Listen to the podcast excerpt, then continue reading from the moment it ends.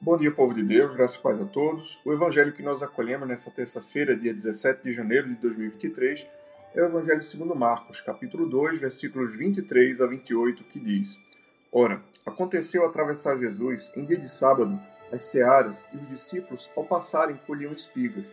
Advertiram-no os fariseus: Vê, por que fazem o que não é lícito aos sábados?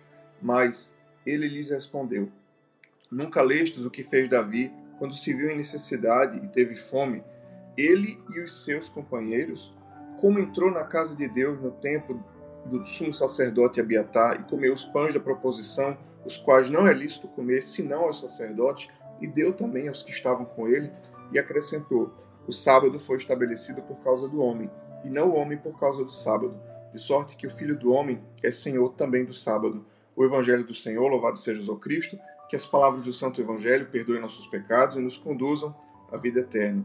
Povo de Deus, nessa terça-feira, a igreja nos propõe uma reflexão sobre aquele episódio em que Jesus se afirma que o Filho do Homem é Senhor do sábado. Aqui nós não podemos, de forma alguma, querer é, pensar que nosso Senhor tinha desprezo pela lei, pelos preceitos dados por Deus. Absolutamente. Nosso Senhor apenas se submetia aos mandamentos dados por Deus e não a certas tradições de homens. E também aqui vem para nós uma grande questão que deve ser refletida. É que a lei de Deus ela é dada em função do homem. A lei de Deus é dada para o bem do homem e para a obediência a Deus. É, à medida em que a lei de Deus leva o homem ao caminho da obediência, então o homem é, segue o seu sumo bem, ele segue a sua finalidade, que é agradar a Deus, que é louvá-lo e glorificá-lo com suas ações e seu modo de viver. Ao passo que a lei não pode ser perversamente usada para oprimir as pessoas e para fazer o mal, ou como se os fariseus, os fariseus achavam que eles eram senhores da lei. E na verdade eles encontram Jesus é, ali que no dia de sábado, por necessidade, precisou colher espigas. A lei de Deus é pura, santa, perfeita e deve ser obedecida mas é preciso ter compreensão que, à luz da razão, alguns aspectos da lei, em alguns momentos de necessidade, podem ser flexibilizados. É, e isso é o próprio Deus quem estabelece. Deixa eu dar um exemplo muito dramático.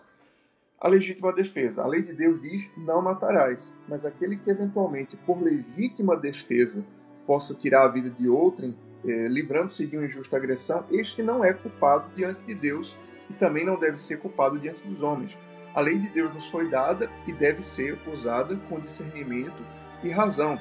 Ali era errado, é, no dia de sábado, escolher estar ali, mas não foi uma escolha, foi uma contingência. E ali eles precisaram se alimentar. É, no, no dia sagrado, eles precisavam fazer o bem. Certa vez Jesus fez uma cura no dia de sábado e os fariseus que, quiseram culpá-lo porque era um sábado. Ora, é, a lei não foi feita para o homem não foi feito para a lei, mas a lei foi feita para abençoar o homem. Portanto, hoje nós somos convidados a uma reflexão é, sincera sobre a nossa relação com a lei de Deus. Todos nós devemos guardar a lei de Deus, mas devemos compreender que o resumo da lei é amar a Deus sobre todas as coisas e amar ao próximo como a nós mesmos. A lei foi dada com esse propósito e que tudo na lei seja usado não para oprimir o próximo, não para manipularmos as pessoas, mas que tudo na lei seja usado para a finalidade última dela, que é o amor a Deus sobre todas as coisas e o amor ao nosso próximo como a nós mesmos. Deus abençoe você, Deus abençoe o seu dia. Em nome do Pai, e do Filho e do Espírito Santo.